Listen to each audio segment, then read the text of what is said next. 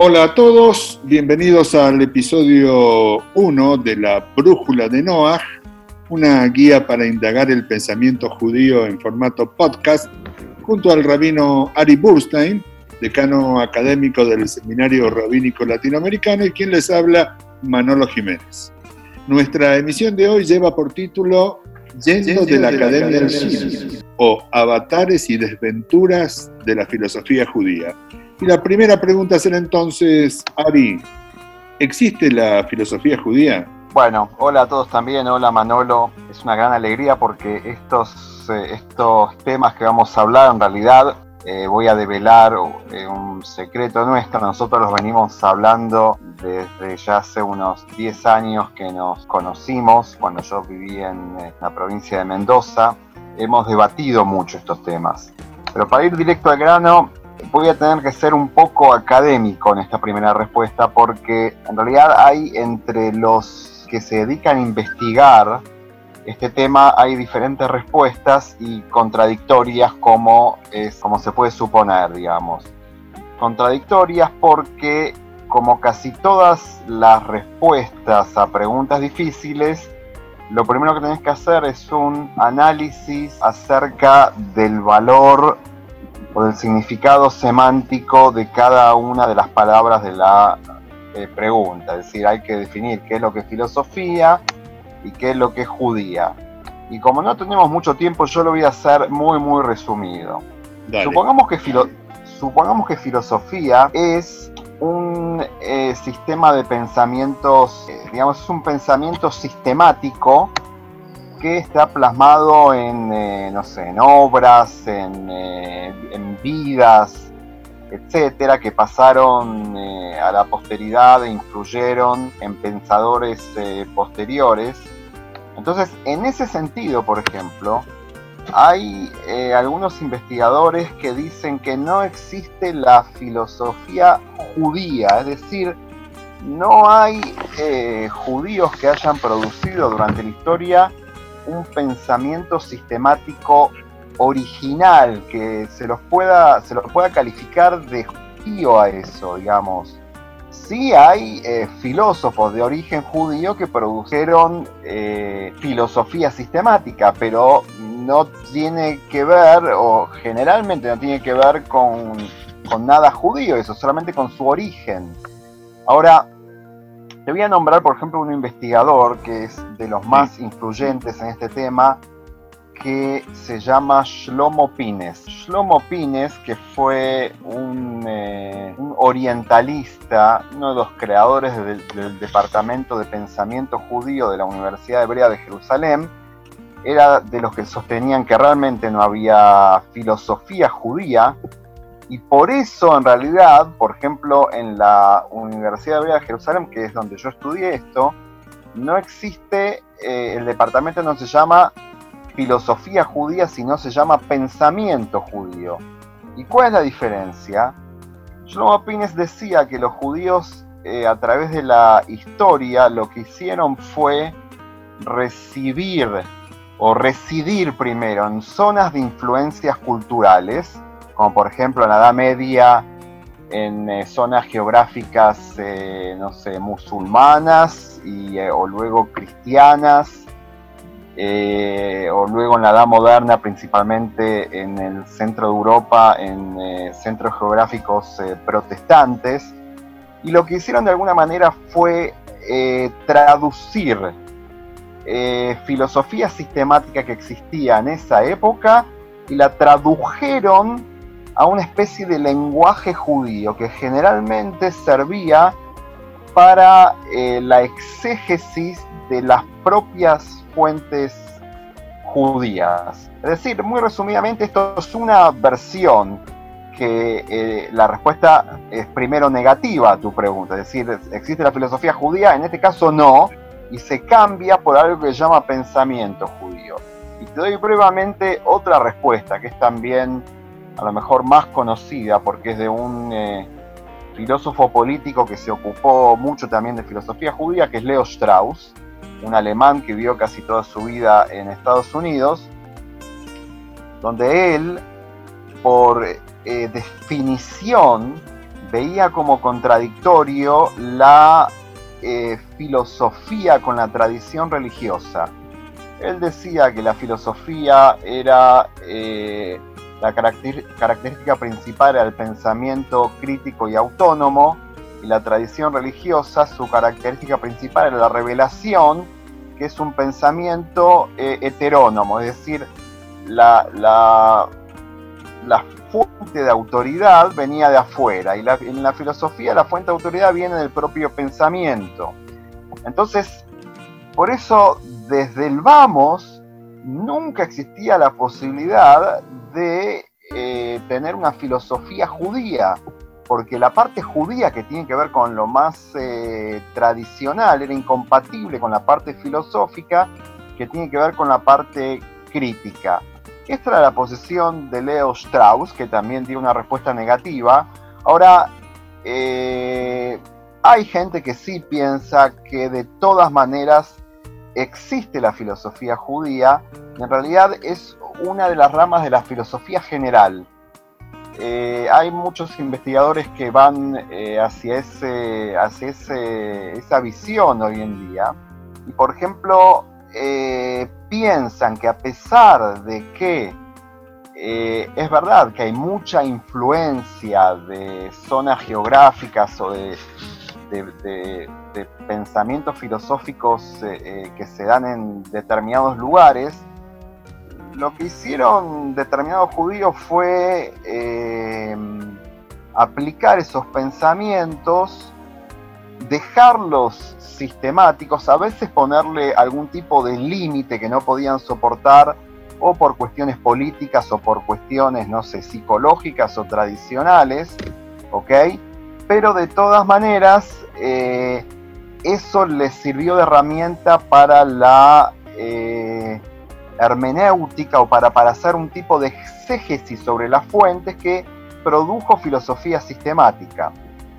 Mira, de alguna forma reforzando este punto de vista, leía en Gerard Bensoussan, que es un autor contemporáneo, la, el, factor de discontinuidad topográfica y hasta lingüística del trayecto histórico general del pueblo judío como una de las causas que atentaría contra la posibilidad de un cuerpo sistemático estable en el pensamiento judío, lo cual pondría en duda la existencia de la filosofía judía, aunque yo diría también que en la comparación con la filosofía clásica griega, en la historia o en la leyenda del pueblo judío, no hay tampoco un siglo de Pericles ni un proceso de estabilidad social que hubiese permitido la generación de una clase ociosa capaz de producir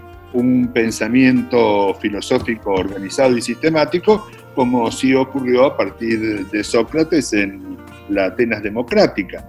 Entonces, hay factores históricos que también ponen en eh, discusión esta posibilidad de una continuidad que le darían a la presunta filosofía judía un cuerpo doctrinario propio. Si en cambio el aspecto religioso tiene otra, otra posibilidad en este sentido. En ese, en ese aspecto puntualmente, ¿cuál sería la diferencia entre sabio talmúdico y un filósofo concretamente? en términos de abordaje, de método. Bueno, déjame referirme un poco a, la primera parte de tu pregunta, que relaciona el hecho de filosofar con algún tipo de situación social. Eso también tendríamos que discutir acerca de eh, cuál debería ser la situación social, porque hay infinidad de cantidad de ejemplos de producción de filosofía en épocas de, en épocas de apremio, digamos. Eh, es más, el libro eh, principal de, Strauss, que nombré antes, eh, se llama Persecución y el arte de escribir. Es decir, hay como una relación inversa al, supuesto de que necesitas un bienestar. es decir, como que la, crisis acá es lo que produce justamente la filosofía. Y hay otra cuestión también muy interesante, por ejemplo, eh, si uno ve a los filósofos, eh, a los pensadores o filósofos, depende cómo, cómo lo definamos, judíos medievales clásicos, como por ejemplo, eh, no sé, Maimónides, ¿sí? que pertenecía a una zona cultural islámica, a pesar de que Maimónides, que era español, fue echado de España justamente por una secta musulmana extrema y después tuvo que terminó viviendo su vida, eh, casi toda su vida en Egipto, eh, pero Maimónides creía en la superioridad cultural de su, eh, de su bagaje islamo-judío, digamos, con respecto a los propios pensadores judíos que vivían bajo un régimen cristiano en el centro de Europa. ¿Por qué se da esto? Porque decía, nosotros a pesar, no sé, de los problemas que yo tuve, que no fueron menores, que, fue él con toda su familia que los echaron, de todas maneras llegué a un lugar donde eh, puedo más o menos decir lo que quiero, y en cambio los que viven en, eh, bajo el régimen de cristianos están sometidos, no sé, a debates públicos todo el tiempo y, son censurados, etc. Es decir, acá lo, que estoy intentando eh, conectar es eh, eh, de tu primera parte de la pregunta acerca de la situación sociológica y la situación filosófica. y, se da como una conexión entre justamente un, un pacto cultural, por ejemplo, entre, entre judío, entre lo judío y lo islámico, en contra de lo judío y lo cristiano. Es decir, el problema no era con los de, Maimónides, con los cristianos. No era un problema directo. El problema era con los judíos que producían filosofía bajo el régimen cristiano, que él creía que eso era de menor eh, calidad justamente por la situación. Sí, te agrego que efectivamente la civilización que se instaló con la llegada del Islam poco y nada tiene que ver con eh, el integrismo que conocemos en estos días. La dinastía Omeya generó un, estado civilizatorio muy superior al del resto de Europa, lo cual le permitió a Maimónides estudiar con una libertad que no tenía el resto de Europa y con un bagaje de conocimientos que incluía desde las matemáticas de la India hasta la filosofía de Aristóteles, que no era asequible para los europeos o los judíos europeos del resto de las regiones y países. Es decir, que hay un periodo civilizatorio muy rico en esa etapa de los omeyas antes de la invasión del siglo XII a la que hacía referencia por parte de los almohades del norte de África que practicaban un integrismo brutal, que por supuesto su guerra... Se invadió España. Este, y en el caso de Leo Strauss, yo diría que también él viene de un periodo de cierto florecimiento del pensamiento, la ciencia, las artes, que si bien se vio abruptamente interrumpido por el proceso de guerras que llamamos mundiales, eh, les dio la oportunidad a todos estos creadores de tener una educación sólida, cosa que no ocurrió en ninguna otra etapa de la historia judía clásica, digamos. Si bien sí hay pequeños interregnos como el reino davídico o el periodo de los macabeos, no se registra un, un proceso como el que sí se vivió en Grecia a partir de Pericles. De acuerdo con respecto a la, segunda parte de tu pregunta, eh, no, yo no quisiera explayarme demasiado en eso porque es algo muy técnico. Vos, te referiste a, por ejemplo, los eh, lo que se llama en la historia judía los sabios del Talmud. Estamos retrocediendo unos eh, mil años, 800 años o, o, incluso 600 años para atrás y eso trae muchos problemas metodológicos, es decir, no los investigadores de esa época generalmente no pueden afirmar eh, algo, primero personal, es decir, qué es lo que pensó determinada persona eh, con respecto a determinados temas, porque el problema es que hay muchas eh, versiones de manuscritos donde a veces la misma cosa lo dice otra persona.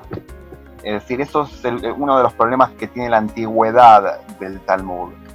Y si bien hay, hay, algunos intentos, eh, el más clásico es un libro que se llama de un profesor, ya que tiene muchas décadas, este libro, llama un profesor, se llama Efraim Urbach, que escribió un libro que se llama El pensamiento de los sabios talmúdicos. Es un libro clásico, pero este libro tuvo la crítica que yo te estoy diciendo, digamos, eh, intentó como sistematizar lo que aparece en eh, la literatura rabínica talmúdica y eh, metodológicamente es, es dudoso eso.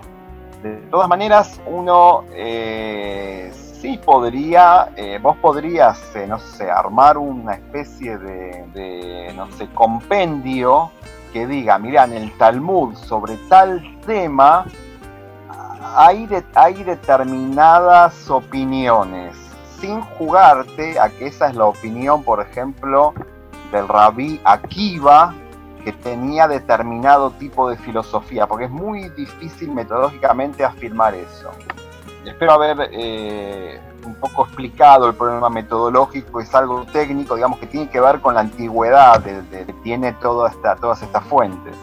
Totalmente. Te propongo un breve coffee break y enseguida seguimos. Dale. Tonight I'm gonna have myself a real good time. I feel alive.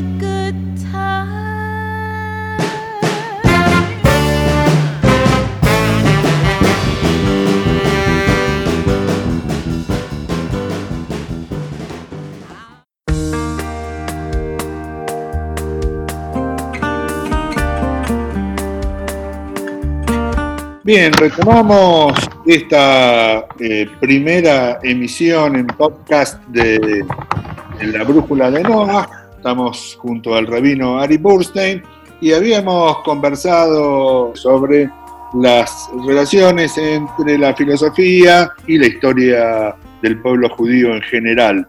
En relación a esto, yo te escuché más temprano decir que en la travesía del pensamiento judío hay algunas apropiaciones en términos de instrumentos hermenéuticos. Entonces se me ocurría preguntarte si la interpretación del texto bíblico desde la antigüedad hasta hoy es una forma de práctica filosófica. Yo personalmente creo que sí, digamos, sin duda, digamos, eso incluso es lo más interesante de ocuparse y de estudiar eh, la historia del pensamiento judío. Es decir, por ejemplo, ahora, eh, no sé, dicho o citando al propio Maimónides, Maimónides dice que la ciencia de su época, que era la ciencia aristotélica, y las fuentes judías hablan exactamente de lo mismo hablan de lo mismo. ¿Cuál es el único problema? Que hablan en dos idiomas diferentes. ¿Sí? Entonces, eh, las personas que deben, eh, que estudian Aristóteles, eh, más o menos comprenden, o incluso si fue traducido eso al árabe, comprenden que hay una traducción y saben la forma de estudiar. Pero las fuentes judías son más difíciles de estudiar cuando vos no tenés internalizado este principio que eh, sobre todo se basa en el fenómeno de la metáfora. Es decir, para Maimónides el peor pecado cognitivo que podía cometer una persona al dirigirse a las fuentes judías y sobre todo a la Biblia y sobre todo a la Torá, era la interpretación eh, literal. ¿Okay? La interpretación literal para Maimónides es una señal de falta de, inteligencia, digamos. Y eh, la única interpretación posible es la, la interpretación metafórica. ¿sí? Y eso es aplicable sobre todo hacia las descripciones de Dios que existen en la Biblia. Digamos, si uno lo interpreta literalmente, llegás a eh, absurdos eh, antropomórficos y llegás a adjudicarle eh, a Dios, no sé, cuerpo como los seres humanos y, y acciones que se expresan en verbos como hablar, enojarse, irse, caminar, eh, que solamente puede ser aplicada a, la acción humana. Y por lo tanto, por eso el, libro eh, de filosofía de Maimónides, La Guía de los Perplejos, la primera parte es una especie de diccionario, que es un diccionario que sirve para, entender metáforas, eh, sobre todo, porque para Maimónides eso era el, eh, como una, la principal eh, aberración hacia la inteligencia que una persona podía cometer, es decir, la interpretación literal. Y bueno, y así eh, ocurre durante casi todas las épocas, digamos, si queremos ir a la, a la edad moderna, vayamos a, Alemania, el finales del siglo XIX o principio del siglo XX, tenemos a grandes filósofos como Hermann Cohen, que fue un gran neocantiano, mucho antes de ser considerado un, pensador judío, que en un momento aplica ese sistema hermenéutico, ¿ok? E incluso él cree que lo supera el sistema eh, eh, hermenéutico de Kant, él lo aplica hacia la interpretación de las fuentes eh, tradicionales judías. Lo mismo hace su alumno eh, Franz Rosenzweig, considerado un existencialista, eh, aplicando eh, un, sistema hermenéutico existencialista hacia la fuente judía. Si vos me preguntás a mí, eso es lo más brillante y lo más interesante que tiene justamente el estudiar el pensamiento judío, la, actividad creativa de cada pensador o de cada filósofo aplicando su sistema, eh, eh, creando una nueva hermenéutica a los mismos textos milenarios. ¿Y el camino inverso se ha presentado en algún tramo de la filosofía? Esto es, que se incorpore el método, si cabe el término talmúdico, al abordaje del pensamiento filosófico que llamamos occidental o eurocéntrico. Por ejemplo, no son pocos los que vinculan el deconstructivismo desde incluso las prácticas heideggerianas, personaje que realmente tiene poco que ver con el mundo judío, hasta los últimos ensayos de Jacques Derrida, como si el deconstructivismo fuese la aplicación del método talmúdico a la tradición filosófica occidental. ¿Es posible pensar eso? Sí, es posible. Yo eh, entiendo bien tu pregunta porque este es un tema que durante años lo hemos eh, debatido, pero discúlpame que te saque la alfombra eh, por debajo de donde estás parado, hay también aquí un problema metodológico cuando volvemos al Talmud. Es decir, yo creo que tu pregunta de alguna manera eh, contiene una verdad muy profunda e interesante, pero contiene también la eh, idealización que han hecho, que han hecho muchos pensadores modernos, tipo Derrida, Levinas, podríamos eh, considerar también que, basó su método en el Talmud. Totalmente. Eh, eh, que, que de alguna manera idealizan lo que llaman método talmúdico, que tampoco sé exactamente si existe una cosa así, pero que idealizan el método talmúdico y lo consideran como la fuente del libre pensamiento, que es algo más o menos lo que entiendo que vos crees. Yo no te quiero arruinar eso eh, y, hay algo, hay algo de realmente de, verdad de, de, lo que decís, pero te quiero mostrar el otro lado, por ejemplo, también. ¿Cuál es el otro lado? Por ejemplo, el Talmud es algo muy difícil de estudiar. Muy difícil estudiar. Hay muchísimos escollos eh, técnicos para estudiar Talmud. Primero, por ejemplo, el idioma. El idioma que incluso si yo soy un experto en hebreo, el Talmud está en arameo, que es parecido pero no es igual.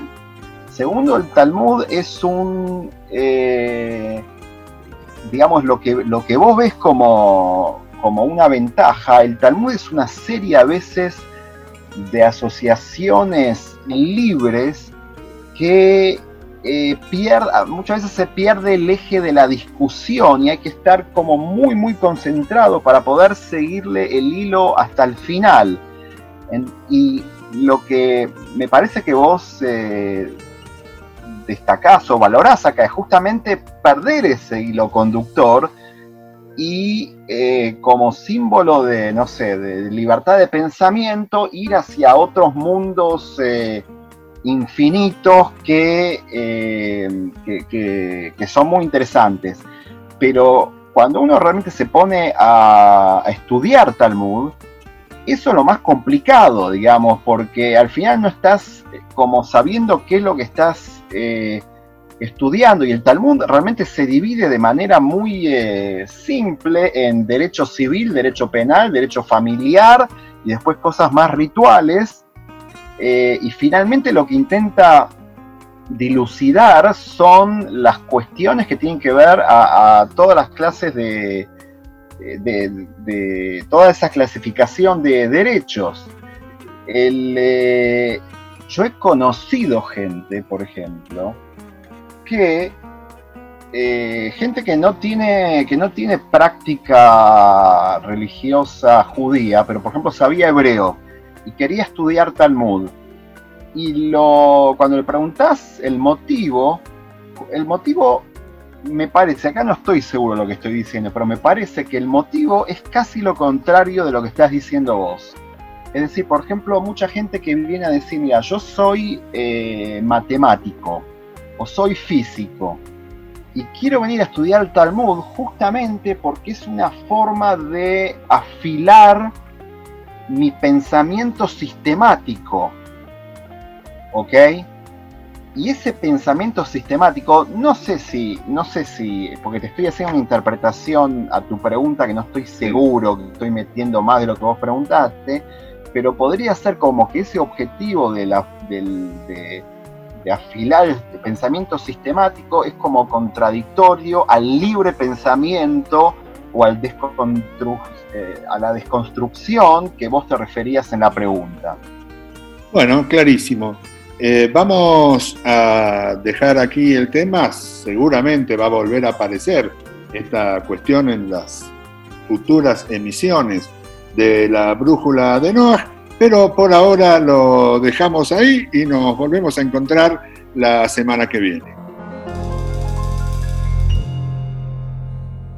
While he was scheming, I was beaming in the beamer, just beaming. Can't believe that I caught my man cheating. So I found another way to make him pay for. It all. So I went to Neiman Marcus on a shopping spree. And on the way I grabbed a Sully and Mia. And as the cash box rang, I thought everything away. There, there goes the dreams we used to say. There goes the time we spent away. There goes the love I had that you cheated on me, and that's worth that now. There goes the house we made a home. There goes you never leave me alone. For all the lies you told, this is what you owe. Ladies, when your man wanna get buck wild, just go.